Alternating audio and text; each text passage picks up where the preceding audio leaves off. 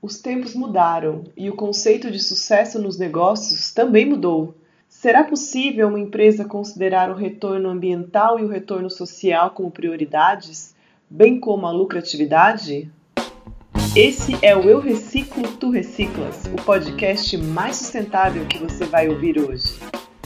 Neste episódio, vamos conferir o encontro de Daniel Lehner, do selo Eu Reciclo, com Bruna Constantino, da Positive Ventures, um fundo de investimento de empresas de impacto, e Pedro Teles, do Sistema B, um movimento global que certifica empresas que possuem o objetivo de solucionar problemas socioambientais. Obrigada e boa reciclagem! Boa tarde a todos, a todas. É, meu nome é Daniel, sou da equipe de projetos e parcerias do Reciclo. Hoje estamos aí para apresentar o webinar Uma Nova Visão para os Negócios lucro e impacto positivo. Tenho o prazer aí de contar com a presença da Bruna e do Pedro. Espero que eh, seja um, um bate-papo muito interessante aí para todos. Para dar uma contextualizada, hoje em dia eh, né, a gente vê cada vez mais eh, sendo tratado esse assunto ligado à preocupação com o meio ambiente, aspectos sociais, transparência, e a gente nota que isso pode, de fato, tornar né, uma, uma preocupação aí que afeta os lucros de uma empresa. Então, não é à toa que cada vez mais as corporações elas têm adotado uma agenda que a gente chama de ESG, que é a abreviação em inglês para Environmental, Social and Governance, é, ou no português Ambiental, Social e Governança Corporativa. E no encontro de hoje, é, então, a gente vai dialogar sobre essa percepção moderna de sucesso dos negócios em que o retorno ambiental, o retorno social são sim considerados prioridade, assim como a lucratividade da empresa. Quando surgiu toda essa pandemia, coronavírus, etc., todo mundo que está dentro do, desse setor de impacto pensou que a sustentabilidade no seu âmbito social, ambiental e financeiro ia cair lá no final da lista de prioridade das empresas e né, o que a gente vê é um movimento totalmente o contrário, é, cada vez mais as empresas ligando esse botão aí dentro das suas estruturas e estratégias organizacionais.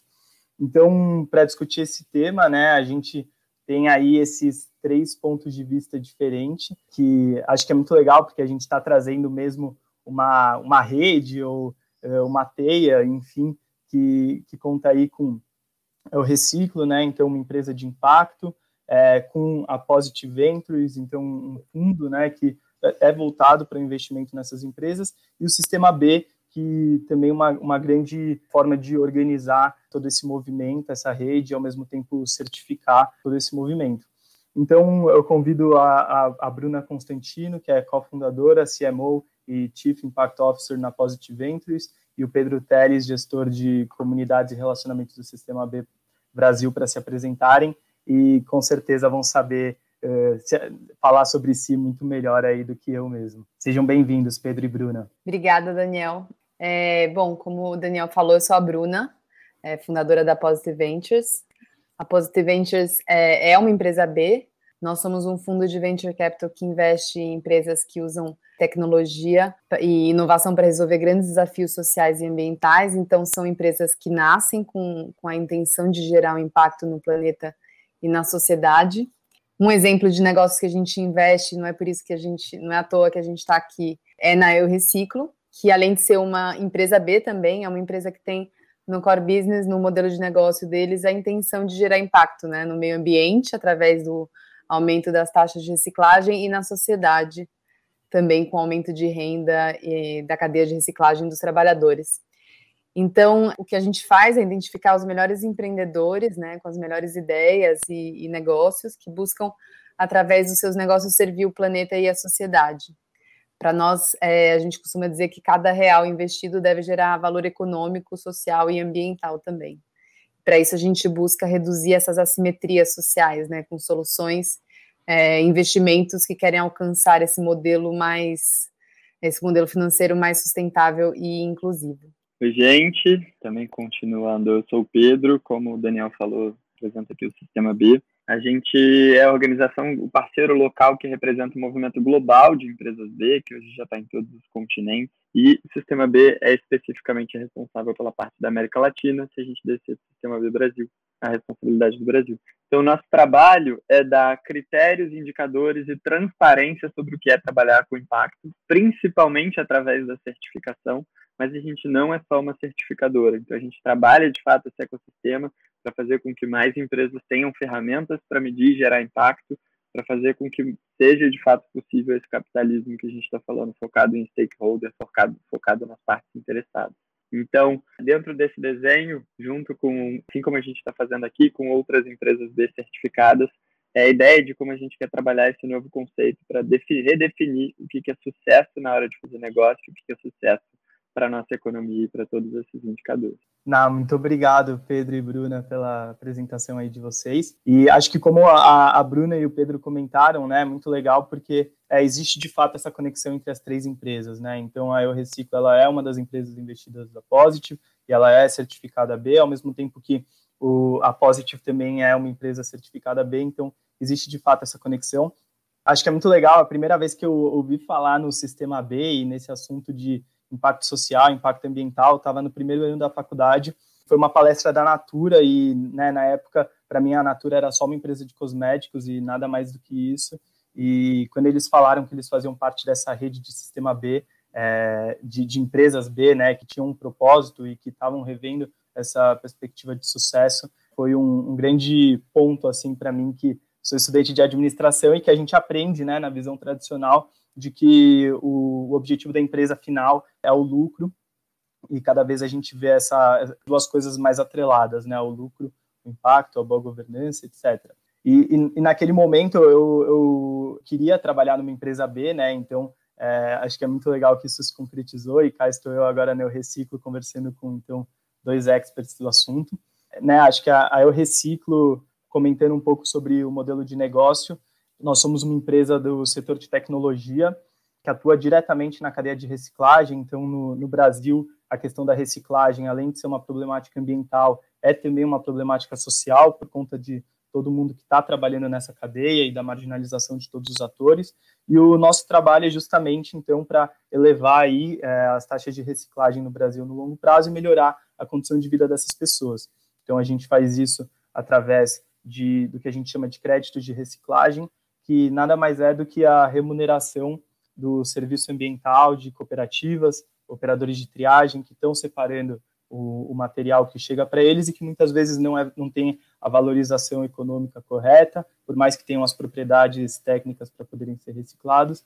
E aí, assim, eles acabam em, em mares, é, em rios ou em aterros, né? Mas, no pior dos casos, em mares, rios, como a gente tanto tem visto. Então, acho que já puxando um pouco para o nosso primeiro tema, né? Acho que a gente pode colocar como grande objetivo desse, desse trabalho do Reciclo tornar o setor de reciclagem lucrativo. E, e aí o que eu queria ver com você, Bruno e Pedro, como que vocês veem essa questão do impacto atrelado ao lucro, né? A gente, acho que existe um pouco a visão ainda de que o, o, o lucro e o impacto, né, eles têm uma relação de trade-off. Então, eles estão em, em, uma balança e aí se você tira um pouco de um, você ganha no outro e, e vice-versa. É, existe de fato essa relação, né? Qual que é a visão de vocês? Né, e acho que seria legal vocês comentarem também como que vocês veem essa realidade aí em América Latina, Brasil, se essa questão do impacto ainda é uma questão de diferencial, né, de se destacar frente às outras empresas, ou se não, é um custo né, que vai ser cada vez mais iminente. Então, um custo de riscos climáticos, um custo de é, desmatamento, de aquisição de matérias-primas. Como que vocês veem tudo isso? Eu acho que, em primeiro lugar, a gente acredita é, que essa dissociação entre risco e retorno e impacto, ela está ela tá obsoleta, né? Essa dissociação entre essas três partes. Então, acho que buscar um negócio que é ético, que é responsável e que olha para um problema social e ambiental como oportunidade, ele vai ser é, mais competitivo e vai entregar um, um valor financeiro maior, né? Para a gente faz muito sentido essa visão de que os negócios com alinhamento de, de missão, que é o caso das empresas B e também dos negócios de impacto, são as que vão prosperar no futuro. E a gente já pode ver isso acontecendo no, no presente com um consumidor que está cada vez mais consciente, é, que é engajado, e que cobra essas mudanças estruturais, né, com transparência. Eu acho que nunca se falou tanto desse assunto, não é por nada. Essa crise, inclusive, tem potencializado essas transformações, né? E existe hoje de forma latente essa necessidade de prestar contas para a sociedade e colaborar para preservação dos recursos naturais, enfim, as empresas elas são essenciais para essa implementação dos ODS no, no âmbito financeiro, né? É, nesse processo dos, dos, dos ODS, é, se estima que vão precisar de, de investimentos na ordem de 3, 3 trilhões até o ano de 2030, né? Eu acho que é, é um valor que os governos e filantropia não vão conseguir empregar sozinhos. Então, o capital privado ele tem essa importância muito grande nessa conta, né? E tem a questão dos milênios. Então, nos próximos anos vai ter uma transferência gigantesca de capital para essa geração, já tem acontecido.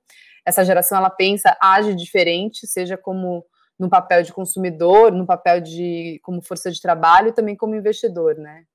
E aí, contextualizando um pouco para esse lado de, de Brasil e América Latina, eu acho que se olha pouco para a América Latina. Eu tenho conversado com alguns fundos de fora, tentado entender através desses investidores. Tem uma questão é, um pouco cultural de que os Estados Unidos investe muito em Ásia e a Europa nesses, nessas questões mais sociais em, em África. E a América Latina ela fica um pouco esquecida dentro desse contexto, né? Mas eu acho que a gente tá, é, a gente tem um potencial gigantesco é, o Brasil e, enfim, outros países também da América Latina, são, o Brasil especificamente, é um país com uma das maiores economias do mundo, né? E além disso, a gente tem inúmeros problemas é, sociais e problemas ambientais. Mas também a gente tem um, um, mercado consumidor capaz de incorporar esses negócios que buscam solucionar esses desafios, criando oportunidades. Então, aí o reciclo é, a nossa investida ela já está no Chile também, né? Tá no, ela atua no Brasil, mas ela também já está no Chile. O sistema B, eu acho que o Pedro vai poder falar um pouquinho mais até, porque o sistema B ela, ele tem uma atuação é, bem de América Latina, né? Como que a gente pode se aproximar e se unir nessa intenção aí? Acho que é isso. É, não, eu tô totalmente de acordo. Eu acho que a gente tem que, é, se não já, mas superar de vez essa de que é uma, uma troca, faz parte de estratégia de longo prazo para formar e fazer negócios, você considerar seus critérios de impacto dentro. Se você quer ter uma empresa que atua focando nesse longo prazo, é, é, é parte do fazer negócio em si, e não só do, do de, enfim, pensar em resolver problemas, mas pensar em resolver problemas como modelo de negócio. E a ideia de que o lucro alimente isso é, é, passa por toda a importância da gente ter estruturas. E aí, por exemplo, o trabalho da Positive Ventures de ter é, estruturas que façam com que o lucro seja direcionado para o ponto certo. Porque o problema não é lucrar. Se a pessoa está lucrando e resolvendo problemas e atuando com, com tudo isso, é uma coisa que a gente é, acredita que tem que acontecer cada vez mais. Agora, as estruturas têm que levar em conta as externalidades que a empresa gera, as estruturas têm que levar em conta o quanto de impacto que ela está levando. A gente tem um, um, dado, acho, se não me engano, já deve estar até um pouco desatualizado, acho que é de 2018 do Banco Mundial, que a gente tinha mais de 120 milhões de empresas no mundo. É, é, a segunda forma como a gente se organiza como humanidade. Né? A gente se organiza primeiro como famílias e depois como empresas. Então, como que a gente é, a gente passou anos desperdiçando essa potência com ações sociais e pontos é, de, de, impacto como uma coisa lateral, como eu vou fazer no meu domingo, eu vou fazer quando tiver tempo. E acho que o, o mais importante desse movimento todo, que está crescendo cada vez mais em, em visibilidade, em ferramentas, em cases que provam que já funciona, é realmente trazer e conectar essas duas coisas para que seja um trabalho de longo prazo seja duradouro e seja é, é, o foco principal das pessoas que estão puxando. Então, a gente tem dentro dessa realidade uma procura mundial cada vez maior por esses termos, por trabalhar com o impacto, por como fazer isso. E isso, ah, para a gente aqui no Sistema B, também reflete a nível mundial no aumento na procura de empresas que estão utilizando a nossa ferramenta para medir e gerar impacto uh, nos negócios. E quando se traduz, vai descendo do mundo aqui para o local, hoje o Sistema B está em 19 países na América Latina, e a gente faz questão que essa troca, a gente tem reuniões periódicas com todos os outros países, o Chile é um dos que a gente está presente, para que a gente consiga alimentar essa troca e, e, que a experiência que a gente tem no Brasil seja aproveitada em outros pontos. Porque é lógico que cada, cada país tem uma experiência diferente, a gente como movimento traz muito essa descrição do pensar global, mas do agir local, traduzir na potência do específico, que é que não vai ter ninguém em outros lugares do mundo que consegue entender tão bem como aplicar a nossa realidade como a gente brasileiro. Então, a troca é importante, a gente alimenta essa troca o tempo inteiro para que as experiências consigam ser aproveitadas e a gente continue seguindo eh, como movimento, como mundo, como América Latina, como Brasil, como qualquer ponto que a gente precise. Então, eu acho que é isso. É a questão de, de superar é estratégia de negócio trabalhar impacto social, impacto ambiental. E é bom que seja assim para que a gente consiga cada vez mais criar mais negócios e mais iniciativas que trabalhem nesse ponto. Não, super legal. É total de acordo. Acho que você falou uma coisa muito legal, Pedro, essa questão de trazer para o Brasil, né, a realidade de, de né, qual que são as primeiro linkando com o que a Bruna falou, né? Então, país cheio de oportunidades e recursos e ao mesmo tempo qual que é a realidade que se tem aqui no país. Que na Neorreciclo a gente tem, vou, gente, eu vou colocando os dois chapéus aqui de mediador e de é, representante do Reciclo também, e assim a gente vai conciliando. Mas acho que o Reciclo também tem muito essa, essa ideia de trazer né, para a realidade brasileira. Então, todo nosso modelo de negócio ele tem uma inspiração em um modelo que já acontecia há muitos anos é, na Europa, que acho que foi onde, né, claro, depois de tudo que aconteceu, Revolução Industrial, etc., acho que é, é um, são países que estão mais avançados nesse sentido do consumo consciente. Então, existe uma inspiração de lá e, claro, adaptada para a realidade daqui, né? Então, aqui no Brasil a gente tem cooperativas, né? Não são só empresas privadas, é, existe muita gente que depende dessa, dessa renda para poder sobreviver, para botar um prato na mesa. Então, é, a gente tenta trazer muito é, desse modelo para cá. Acho que é legal também vocês, se vocês puderem comentar, né? Então, como que, né? Claro, o sistema B, a Positive, que vocês estão atuando aí quanto, né, uns cinco anos, né, no mercado e como que vocês têm visto essa mudança no né, ocorrer? Se, porque acho que existe um ponto de aceleração, né, a partir da pandemia, mas existe também uma construção que vem sendo realizada, né, e que é, acho que é não, não é um exército de um homem só, né, e sim várias pessoas dando a mão para construir junto. Então, como que vocês veem esse, esse movimento caminhando com o, com o tempo, né? E quais são as perspectivas, se, se é possível de traçar alguma, e, e, quais que são os desafios, né? Qual que é o, também acho que a gente está falando aqui de empresas privadas, qual que é o papel do governo dentro disso, né? Se isso tem representado mais um empecilho do que uh, uma, uma força de ajuda, como que, qual que é a visão de vocês com relação a isso? É, até complementando um pouco da minha outra, da fala, eu acho que a gente sabe que mesmo governos mais é, bem intencionados, enfim, e ONGs também, elas não vão ser suficientes para resolver os, os, principais problemas, é, os principais desafios da humanidade, né, como desigualdade social, crise climática. E para isso a gente precisa, de fato, considerar a importância do papel das empresas. Né? A gente está vivendo uma ampliação de um consenso é, sobre a importância da ética nos negócios, né, sobre diversidade, sobre inclusão, é, sobre sustentabilidade, e acho que esse caminho é fundamental, né? Existe essa falha sistêmica entre o governo e o, e o mercado, que gera esse, esse atrito, que geram mais desafios sociais e ambientais, é, cada vez mais complexos. E as empresas que têm esse propósito, que têm esse viés mais é, responsável e sustentável, as empresas B, no caso, também, elas antecipam, eu acho super importante é, ressaltar isso, porque elas antecipam uma série de mudanças que hoje é, são aderidas voluntariamente, né, pelas, por essas empresas, por propósito, por missão, mas que no futuro vão ser obrigatórias, com certeza, por regulamentação, é, por compliance ou minima, minimização de risco, enfim, até por, por custo, né, porque acho que cada vez mais vai existir um custo para essas externalidades negativas. É, eu enxergo as empresas B com um diferencial enorme competitivo, as empresas B, elas elas fazem, elas formam, elas são mais do que uma certificação, né? Como o Pedro é, falou, elas formam essa voz coletiva mesmo, esse movimento global é, que dialoga com essas novas gerações, enfim, que exige que exigem como consumidores e investidores um modelo mais econômico, mais, mais sustentável, mais inclusivo, é, que se preocupa, óbvio, com a qualidade do produto, com o que ele está consumindo, mas também com, com toda a sua cadeia, né? Como que essa empresa está originando sua matéria-prima, como ela se preocupa com o seu descarte, como se preocupa com a educação, bem-estar dos funcionários, enfim, os negócios é, dessa nova economia, elas, eles são uma ferramenta para solucionar, eu acredito muito que eles são essa ferramenta para solucionar esses principais desafios da sociedade, né, com potencial de escala, inclusive, então, acho que pelo alinhamento de valores, essas empresas, elas transformam seus consumidores em entusiastas, então, é, a comunicação se torna muito mais fácil nesse sentido, né? Então, eles atraem, retêm os melhores talentos, é, gera esse ciclo virtuoso, né, que se perpetua.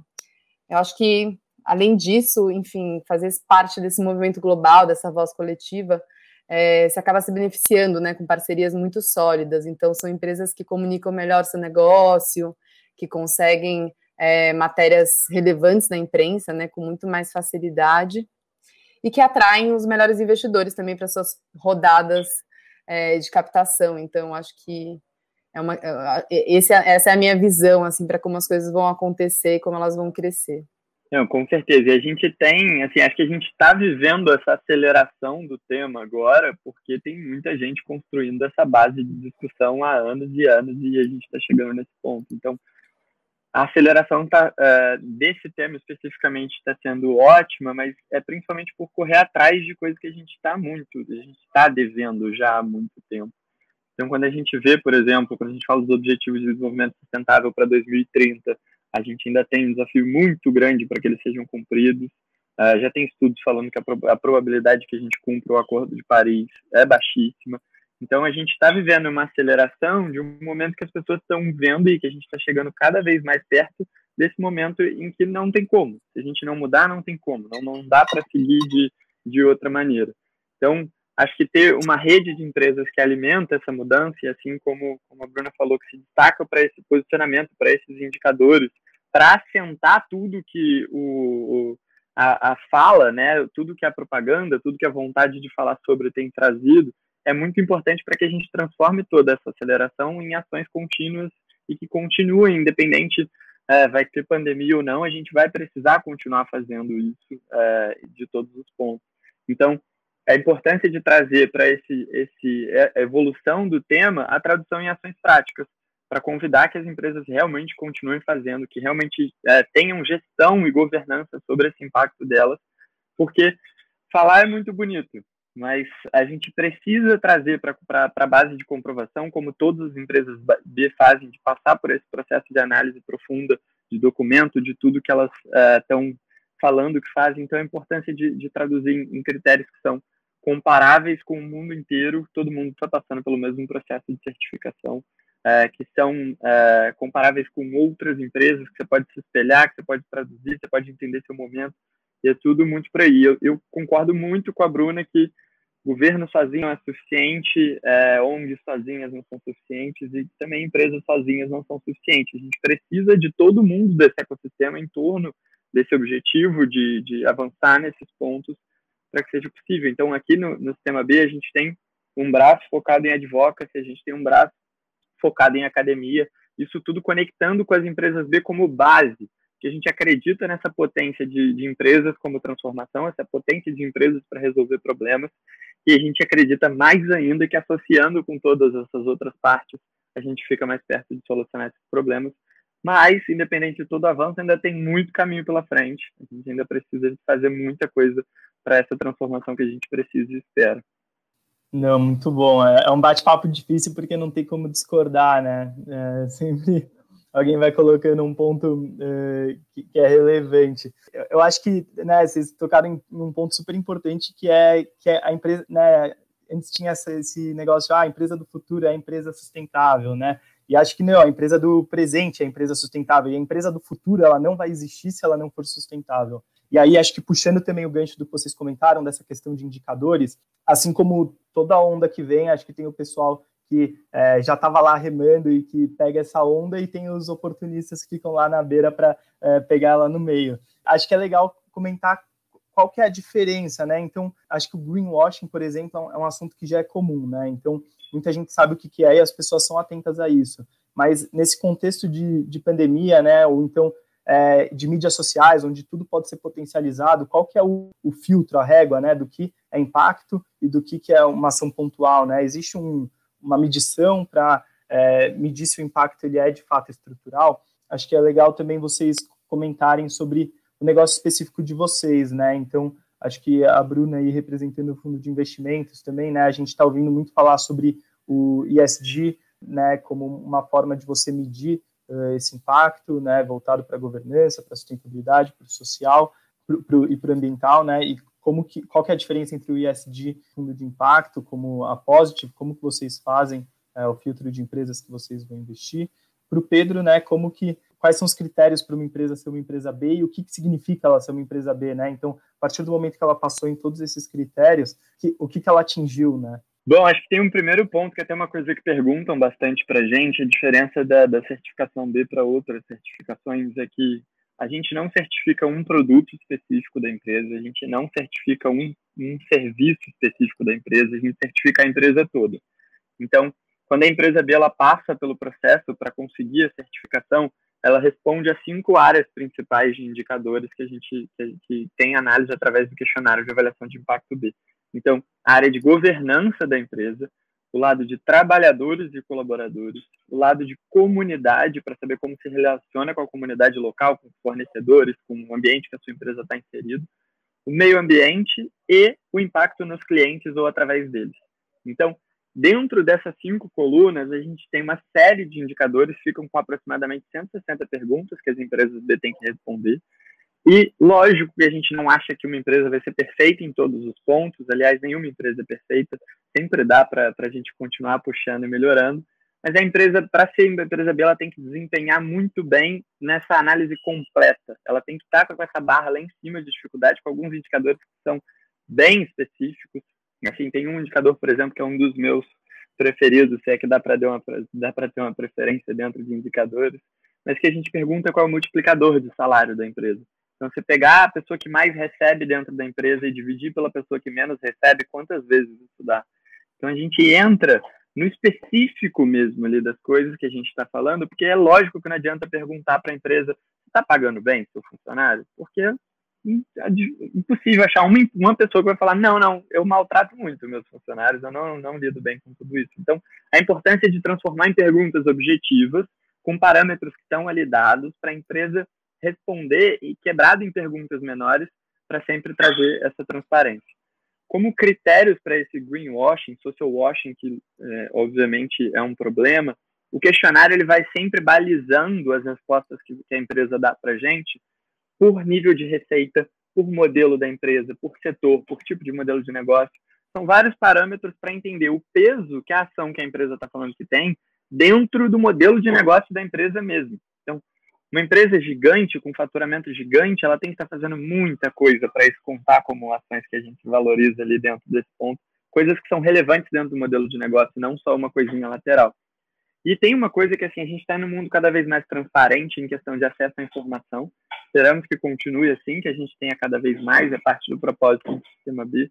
Então, empresas que querem fingir que estão fazendo, a maior parte delas a gente consegue descobrir quando você para de analisar só o curto prazo. Então a gente tem que ter cada vez mais ferramentas para isso, mas a verdade é que a própria realidade acaba provando quem está sendo o trabalho está sendo feito de verdade e quem não está fazendo o trabalho de verdade. E quando você começa a se posicionar sobre o assunto, você chama atenção sobre isso. Então, para quem está com a, a ação sólida, é maravilhoso, porque o posicionamento está fazendo sentido. Mas quando você não tem esse posicionamento sólido você chama atenção sobre você, cedo ou tarde aquilo ali vai acabar se voltando contra você. Que a gente está, assim como a Bruna falou, na geração que cada vez mais cobra, consumidores que cada vez mais cobram. Então, a gente tem que continuar alimentando essas ferramentas, mas na verdade, é, quando você para de analisar só curto prazo e passa para o longo, as empresas que não têm essa, essa solidez por trás, elas não conseguem se manter numa propaganda de greenwashing. E está cada vez mais fácil de perceber quais são elas. É, não, eu acho que é isso mesmo. É, a gente tem falado muito de ESG, como você mencionou, Daniel, é, nos últimos tempos. Eu acho que é um tema que está em alta nos últimos anos, mas que ele se potencializou nesses últimos meses, eu diria. Mas é uma, uma sigla que envolve muitos assuntos, né? muitas abordagens diferentes dentro de um espectro é, enorme de atuação. E é preciso entender que, que o primeiro problema disso é que cada um faz o seu jeito. Então, não existe um, um padrão. Então, pode ser uma verdade, pode ser autêntico, ou pode ser só uma intenção sem ação, alguma comunicação falsa, né? Fica uma coisa meio não muito clara do como. É, a gente até fez um, um, webinar na semana passada, interno para os nossos investidores, e aí teve a participação do Fábio Barbosa, e ele disse uma coisa super interessante, né? Ele falou que, que as pessoas que entram nesse mundo de ESG, elas entram por três razões. É, uma é convicção, é, realmente pelos seus valores, outra por conveniência e, e a outro, último fator constrangimento, né? Então, mas eu acho que independente da razão pela qual a empresa quer incorporar esses fatores, né, que levam em consideração é, meio ambiente, a parte social e, e, governança, é importante que se faça isso com, com transparência, né? Que se faça valer mesmo o G de governança do, do ESG. É, e nesse quesito, as empresas B, elas estão é, alguns passos à frente, assim, eu acredito. Então, elas aproveitam esses recursos, né, para construir um mundo melhor, criando essa nova definição de sucesso, que já inclui a comunidade e o impacto positivo, então, é importante dizer que para essas empresas B ou para os negócios de impacto, ser sustentável é, não é fazer caridade, né? É fazer bons negócios de fato. Então, é, são essas empresas que vão mover um pouco a, a agulha sobre o que, que, são as melhores práticas, né? Que vão muito além de simplesmente obrigar, é, cumprir sua obrigação por, por lei. Eu acho que, levando um pouco mais esse lado para Positive Ventures, né, e entender o que, que é investimento de impacto e o que, que é esse ESG, eles são diferentes, é uma, são nomenclaturas diferentes, eles querem dizer coisas diferentes, são complementares, não é um sobre o outro, não é um melhor que o outro. Tem uma discussão muito grande, né, do que, que é impacto, do que, que não é impacto. Então, só para a gente definir, deixar bem claro para a gente, os investimentos ESG, eles são investimentos que são voltados para impacto.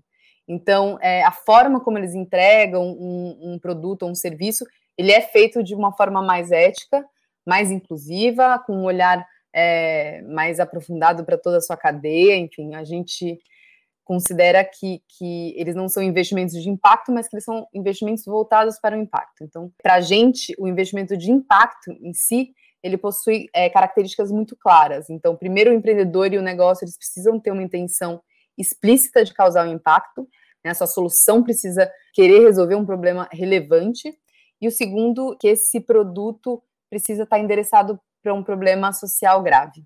A gente dá o exemplo muitas vezes da uma empresa de cadeiras, por exemplo. Então tem uma empresa que faz cadeira, todo mundo senta na cadeira, a cadeira ela é importante para todo mundo, mas o como é feita essa cadeira, né? Se ela paga bem os funcionários, se ela compra de madeira certificada, é, isso é muito importante. Mas só para a gente entender, a gente não investiria numa empresa de cadeiras sustentáveis. Então, é, existe essa distinção que a gente faz nos conceitos. Né? Uma coisa é orientação para impacto, que eu acho que é complementar, e outra coisa é o investimento de impacto. Então, a gente realmente só investe em empresas que estão resolvendo é, desafios socioambientais mais graves.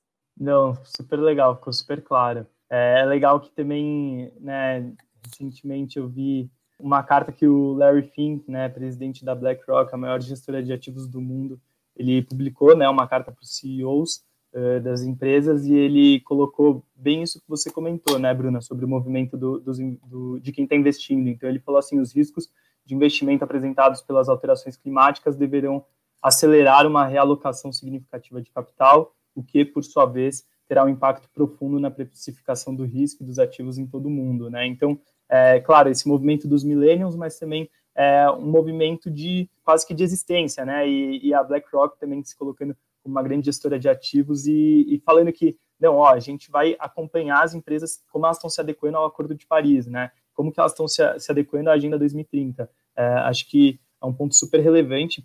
E puxando também o, o, exemplo que você deu, Bruna, que eu achei super legal, é, eu imagino, Pedro, que uma empresa de cadeiras ela possa ser uma empresa B, mas uma empresa que faz, por exemplo, extração mineral ou uma petrolífera, ela pode se tornar uma empresa B.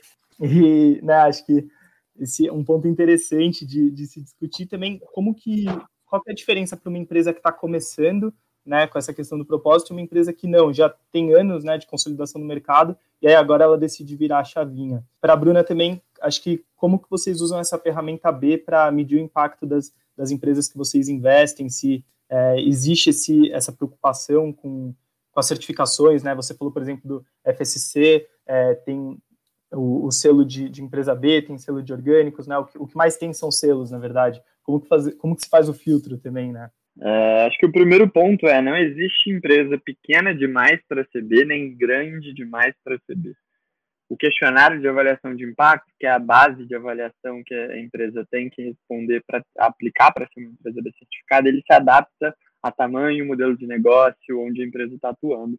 Então, desde empresas que são só os sócios ou as sócias, até empresas que têm mais de 3 mil funcionários, todas podem ser empresa B é, quando você fala de tamanho.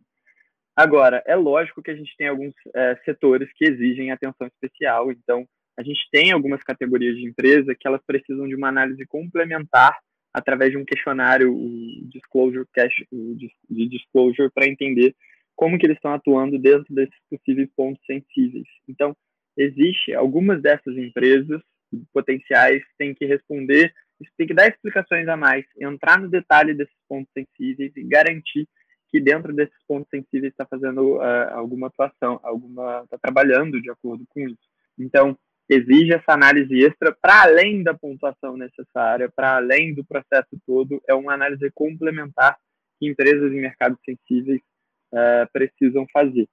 E o, o legal de, de, de, se adequar para esses modelos é porque a nossa ferramenta servindo como gestão de impacto, é por ser gratuita, por ser online, por ser confidencial, as empresas podem utilizar isso até para entender como elas estão dentro do que elas fazem e não é, direcionamentos gerais que, que poderiam ser ou para as empresas grandes demais ou para empresas pequenas demais. Mas o processo é, se adequa à empresa para ser de fato uma gestão para ela. Legal. Vou responder um pouquinho sobre a parte de, de mensurar impacto, né? Acho que mensurar impacto do portfólio é uma das coisas é, mais difíceis, né? E da, da, gestora também. Então, na hora da tomada de decisão e, e na análise dos negócios, a gente avalia bastante profundadamente pesquisas que são é, pautadas em evidências científicas, em notícias, em, em estudo do setor das empresas que a gente investe, enfim, para entender é, se aquele investimento causa uma mudança social e ambiental relevante, né? Então a gente é, mensura o impacto das nossas investidas, assim como a gente mensura o impacto da gestora. No nosso processo a gente começa é, análise de impacto é, bem no comecinho da análise da empresa, junto com a análise de, de pipeline. A gente entende os ODSs e as metas que essa empresa busca resolver, essa intenção de impacto no core business, a gente busca benchmarks, enfim, que possam comprovar essa tese de impacto. E aí, como ferramentas, a gente usa o IMP, o Impact Management Project, que é um dos maiores consensos, eu acho que é o maior consenso global sobre o que, que como, como analisar e medir impacto, né? Enfim, é super completo, é, mas ele se aprofunda basicamente no impacto a partir de cinco dimensões, né? O que, o que qual que é o resultado, quão relevante, quem, quem se beneficia com esses resultados, enfim, quanto, quanto que esses é, resultados acontecem, né, de, em, em, relação à escala, em relação à profundidade, é, a contribuição desse, desse negócio e o risco. Mas a gente também usa é, bastante o, o B Impact Assessment como ferramenta, né, para poder avaliar, encontrar algumas métricas, assim, para medir impacto. Por exemplo, a gente faz é, um, uma análise, um do diligence bem profundo antes de investir na empresa, e a gente acaba fazendo Q&A, um, um, umas perguntas muito baseadas em alinhadas com o IMP também, que é bem focado em, no core business, mas também baseadas no B Impact Assessment. Então a gente percorre algumas questões relevantes nas áreas de governança, trabalhadores, de meio ambiente, de comunidade e clientes, né? E isso é, permite que a gente avalie essa empresa, o que ela já faz, mas também a intencionalidade dela em melhorar suas práticas e criar novas metas, enfim. É, eu acho que no final a gente assina um term sheet que é voltado para impacto, muito com esse propósito de alinhar esses valores dos fundadores das empresas e nós investidores, para que esses valores eles se perpetuem ao longo dessa jornada de investimento, né? E a gente sabe que empreender significa tomar muitas decisões difíceis e importantes. Então, medir o impacto ou usar o B-Impact Assessment para eventualmente essa empresa se tornar uma empresa B, ela dá um framework que pode é, ajudar nessas tomadas de decisão importante, né, que estão de acordo com seus valores, enfim. Então a gente acredita bastante que na medida que esse negócio cresce e a, a gente espera que isso aconteça, a cultura desses negócios e valores também vão continuar ao longo do ao longo do caminho, né? Então, é, concluindo, a gente acha que o empreendedor que já quer se tornar uma empresa B, ele demonstra esse alinhamento de valor que vai ajudar nessa preservação da missão socioambiental do negócio. Não, muito bom. Acho que é, é legal também que vocês, né, a gente está trazendo essa questão do Impact Assessment e recentemente, né, o Reciclo, a gente teve que fazer a renovação, né, como, como empresa B.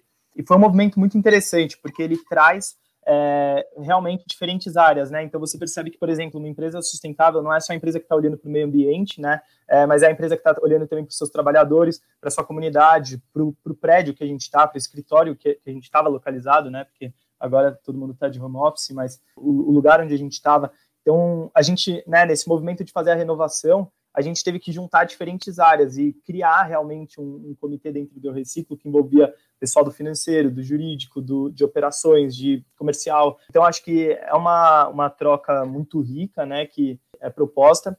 E um outro ponto interessante é que quando a gente tinha feito a primeira certificação, isso aconteceu, acho que em 2017. Então, a gente estava num movimento muito inicial como empresa também. E a realidade de agora é totalmente diferente, né? Então, a gente vê é, é o reciclo né, super consolidada aí no mercado e sendo reconhecida pelo selo. Recentemente a gente fez um estudo e percebeu que é, o crescimento ponderado das marcas, né, ele era de chegava a 120%, né, é, as marcas que tinham selo reciclo. Claro, marcas que muitas marcas que estavam começando, mas também marcas que já estavam consolidadas no mercado. E, e, aí, foi, e aí foi muito interessante ver que mesmo com toda essa mudança, né, e que com mais empresas, é, mais clientes, né, com mais funcionários, a gente continuou aí no caminho certo, né, para a gente, acho que foi muito bom ter, ter essa, essa indicação, não, você, é, a gente está no caminho certo, e que seria muito estranho se não tivesse também, né, porque é isso, a gente está lidando diretamente com impacto social, com impacto ambiental, então é, é uma coisa que está muito no, no DNA da empresa. Seria legal também a gente trazer um pouco, então, como que uma empresa, né, ela, quais são os primeiros passos para ela poder começar a, a, se tornar uma empresa de impacto, para ela ter melhores práticas, né? Eu acho que como a sustentabilidade não tem fim, né? Esses dias até também estava num evento do, do Sistema B e aí duas empresas estavam competindo qual que era mais sustentável, não qual que tinha mais receita, né? Eu falei, caramba, né? Olha o que está acontecendo. Então, né? Só que só que tem muita coisa, né? Então é, são muitas questões, né? Então você, abre o jornal, tem clima, tem a Amazônia, tem o, o, plástico, tem os trabalhadores, né, questões trabalhistas. Então, como que uma empresa pode começar e também pela experiência de vocês, eu imagino também que é, a Positive esteja mais acostumada a lidar aí com, com empresas no estágio inicial, né? O que vocês recomendariam, né, para uma empresa que está começando? Bom, é, a gente, mas são, são empresas em estágio inicial, sim, que a gente investe, mas ela já tem algum, algum tempo de mercado, alguma consolidação.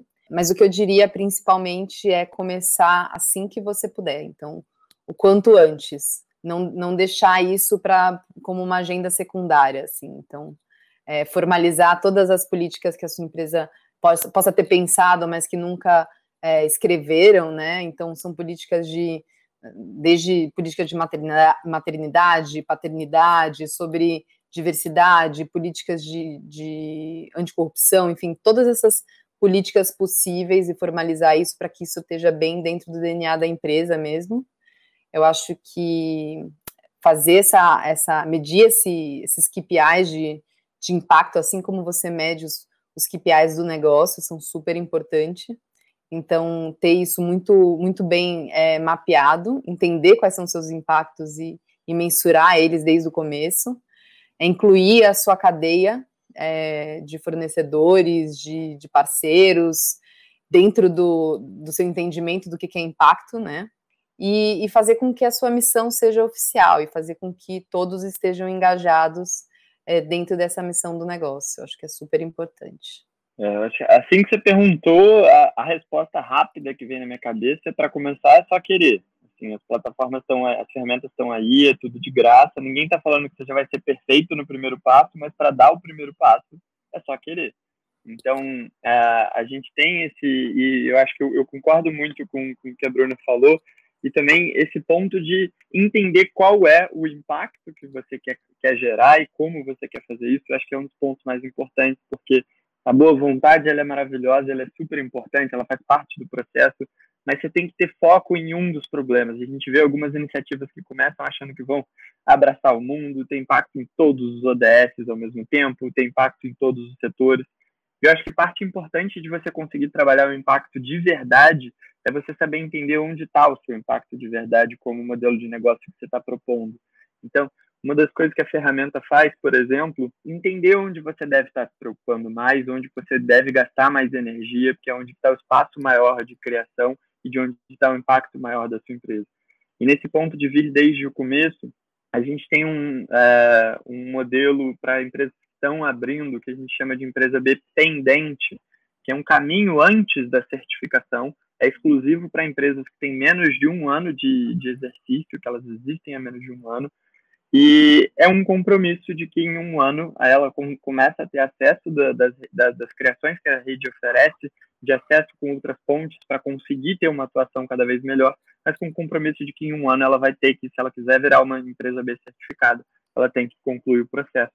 E com essa entrada inicial, a gente já consegue começar a apoiar em alguns pontos, como, por exemplo, as nossas cláusulas B, que é um mecanismo de governança que a gente tem, que é o único ponto que é obrigatório para as empresas B certificadas. Você consegue até virar uma empresa B certificada sem, mas você tem um prazo para adicionar isso dentro do seu contrato social, que é um mecanismo de governança para que as empresas insiram dentro do objeto da empresa e dentro da responsabilidade dos administradores essa responsabilização pelo impacto por escrito e formal, de maneira formal mesmo, para que se internalize na empresa não só pela vontade de quem está na hora, como estratégia e como é, processo formal que as empresas têm documentado. Então, acho que tem um ponto de que olhar isso desde o começo é mais fácil do que passar a olhar depois que a sua empresa já está estruturada. Algumas empresas muito grandes têm um super desafio nessa transformação, mesmo que elas queiram começar a olhar impacto. Ainda tem um tempinho até que isso consiga ser uma base para a empresa toda. Então, a chance de começar fazendo desde o momento que você está começando a empresa é maravilhosa. Você já consegue internalizar isso como ações e como iniciativas e como indicadores. Você começa a olhar desde o começo. E ferramenta não falta. O, o questionário de avaliação de impacto B, lógico, que é sempre o ponto que eu vou puxar aqui. E ele é gratuito, ele é online, mas ele e outras tantas ferramentas já têm disponibilidade sobre acesso a conteúdo e tudo que você precisa para começar a trabalhar impacto na sua empresa. Então, voltando à resposta inicial, acho que para começar é só querer. E a gente chama, a gente fala muito sobre a certificação. A certificação não é um ponto de chegada, ela é uma direção que a gente está propondo às empresas a seguir. O questionário ele é atualizado de tempo em tempo para continuar subindo a barra. É puxar e as empresas, depois que entram, conseguir a certificação não quer dizer que acabou, fiz meu trabalho. É que você está fazendo bem, você está na direção. É para seguir a gente conectar com essa rede para seguir fazendo cada vez mais. Sim, é um caminho sem fim. É, acho que sendo clubista também, né, falaria para a empresa é, colocar o selo reciclo e colocar e se tornar uma empresa B, né, como o Pedro falou. Eu, eu acho que é isso. Acho que né, surge muito essa questão do, do, do começo, etc. E ah, claro, né, brincando à parte, mas é, eu acho que o, é muito importante ter isso alinhado com a estratégia, né, da empresa e com a equipe, né. Então não adianta isso vir de uma pessoa só, mas sim ter as áreas engajadas e, e ter isso alinhado como uh, KPIs, como, como objetivos uh, para a empresa, para que isso também possa gerar os resultados esperados e o lucro, né, que, que afinal é um dos temas desse, desse webinar. Além de, claro, né, como, como comentado aí pela Bruna, acho que o, a vontade de quem está liderando também e de transparecer isso para as demais pessoas da, da equipe. Eu acho que, gente, a gente pode passar aí pelas, pra, pelas perguntas do público. E então a, a, primeira pergunta é do Lucas Lima e ele pergunta assim, né? Boa tarde. É, na prática, como vocês acreditam que empresas tradicionais podem, de forma recorrente, é, cultura é, e ação pontual, impactar positivamente a sociedade e sair de uma inércia social? Para mim, é, é, lógico que é possível. É, é dá para fazer. Só que é realmente, é, foi isso que eu estava até falando na última resposta. É um trabalho que, é, quando você tem transformações a fazer em estruturas muito grandes, é lógico que isso não é feito do dia para a noite. Então, assim, não adianta chegar e falar amanhã que a empresa passou a trabalhar o impacto da maneira mais perfeita e, e, e pronta de todas. Mas, em compensação, as empresas grandes normalmente têm uma base de governança que já é já, já parte de um ponto melhor do que as empresas menores ainda tem esse desafio de construir os processos todos. Agora, quando você vai analisar uma empresa maior, normalmente a parte de governança ele já tem uma base muito boa. Então, quando você tem dentro da empresa é, a intenção de fato de transformar as ações da empresa para começar a considerar se você consegue aproveitar as estruturas de governança que já existem, é um trabalho que fica muito potente, porque às vezes você transformar uma empresa grande tem um impacto de transformação de uma vez só que é muito grande. Pegar a quantidade de colaboradores que as empresas grandes têm, se você fizer com que cada empresa cuide um pouquinho melhor dos seus colaboradores, já é um impacto muito grande quando você considera uma, uma mudança de uma empresa no impacto da vida de tanta gente. Então, eu acho que dá, eu acho que não só dá, como é preciso, a gente precisa dessas empresas grandes juntos para fazer essa transformação.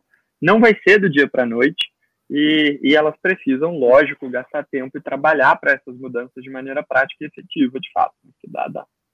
Bom, eu acho que duas coisas me vêm em mente. É, escala, então, essas empresas tradicionais, é, maiores, elas têm um potencial de, de escalar um impacto de uma forma é, absurda, né? Então elas elas uma transformação ali dentro, ela é, mudar a, a, cadeia de fornecedores para fornecedores de baixa renda, ou então que sejam menos favorecidos, ou olhar para questões de diversidade, eu acho que o impacto que eles conseguem é, com uma, uma coisinha, né, um, uma, uma mudança só, é gigantesco. E, e, a outra questão é subir a régua para as outras empresas também. Então, é, como que a gente consegue inspirar, se, se, se tornar exemplos, né, essas empresas tradicionais, como elas podem se tornar exemplos e se posicionarem melhor no, no, no mercado também, mas também principalmente inspirar outras empresas para fazerem o mesmo. Inspirarem ou obrigarem, né, de uma certa forma. E a gente, Sim. só para complementar claro, rapidinho também, que eu lembrei que não falei desse ponto, porque, por exemplo, tem um impacto gigantesco que as empresas dão até na cadeia de valor, além dos é. colaboradores, a quantidade de empresas que elas contratam. Então, se você instaura bons, bons processos na hora de escolher fornecedores, seu impacto já é gigantesco, porque as empresas menores querem vender para as empresas maiores. Se você pedir um processo de detalhamento sobre impacto na hora de contrato fornecedores, já é um, um impacto gigantesco, por exemplo.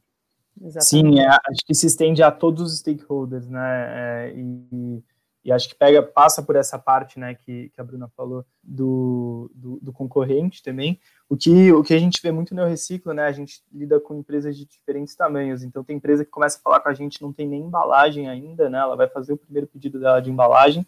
E tem empresa que a gente está falando que, que é gigante, que tem que, né, ela tem que fazer o pedido de embalagens do ano que vem dela esse ano para poder botar o, o selo reciclo. Então, existe, acho que, essa, essa diferença de realidades muito grande e essa, essa resiliência, né? Então, é, realmente, uma empresa menor, ela consegue ter uma resiliência maior para mudar, mas o, o, grande impacto aí, né, vem, de fato, das empresas grandes. Eu acho que existe uma questão de, de volume, mas existe também uma questão de popularidade, né? Então, acho que o mercado existe, né, existe um mercado no Brasil crescente de produtos uh, mais sustentáveis, que tem uma, uma preocupação maior, mas é, ele é um, um, mercado em expansão. E, por outro lado, né, as empresas consolidadas, que, que têm esse, esse apelo popular pro, é, com o público, te, acabam tendo esse, esse, potencial de mudança, não só como um reflexo né, da, do, dos consumidores, mas como também uma vanguarda, né, de, de puxar a régua para cima, como vocês falaram, né, de tomar, tomar a frente em, em, algumas discussões, que é isso que, que realmente vai, vai mudar e tirar da inércia aí, como o Lucas colocou. A Adriana Rita, ela tem uma pergunta, então ela coloca assim, Olá, Bruna Constantino. Para você, Bruna. É, quais são os segmentos de mercado que estão no foco da Positive Ventures? Obrigada.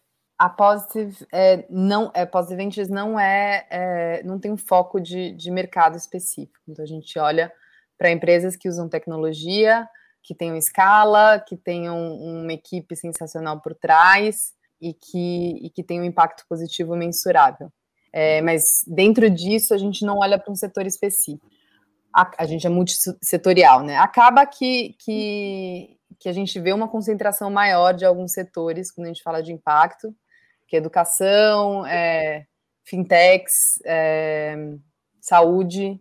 Então, a gente tem visto uma concentração maior nesses setores. Então, é, eu até vi uma outra pergunta lá, né? O que, que eu sinto falta como, como negócio no mercado hoje? Eu acho que eu sinto falta de Acho que existem inúmeras, é, inúmeras inúmeros tipos de, de, empresas que ainda não, não tem um mercado tão consolidado, né? Então, é, eu acho que primeira educação é uma coisa que a gente tem buscado bem ativamente, é, primeira, primeira infância, né?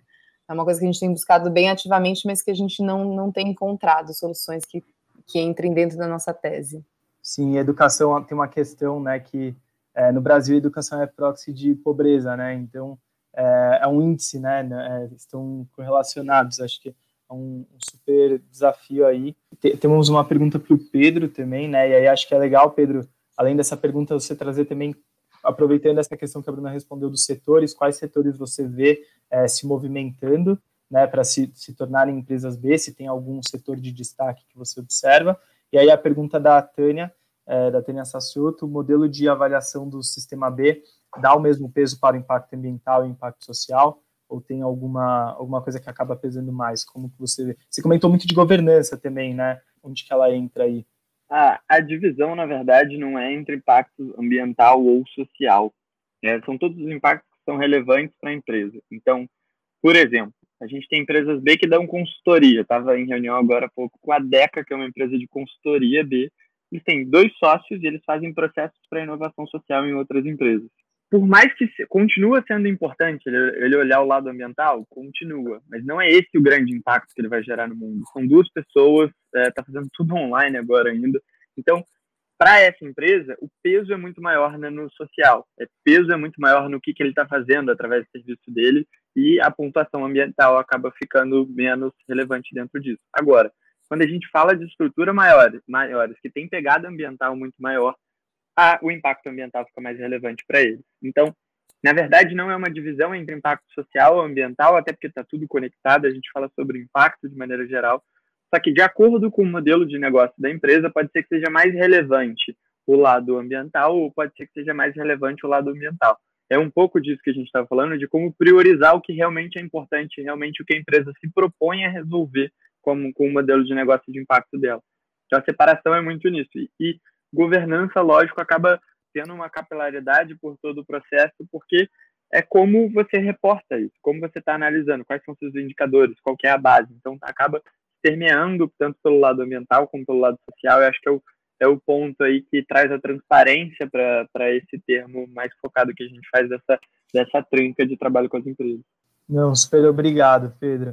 É, bom, gente, a gente está chegando aqui na nossa uma horinha de conversa, que é uma pena, né? Porque acho que é uma, uma conversa muito gostosa que poderia se estender aí por muito, muito tempo e outros ambientes. E acho que, o, que tem um interesse geral do público sobre isso.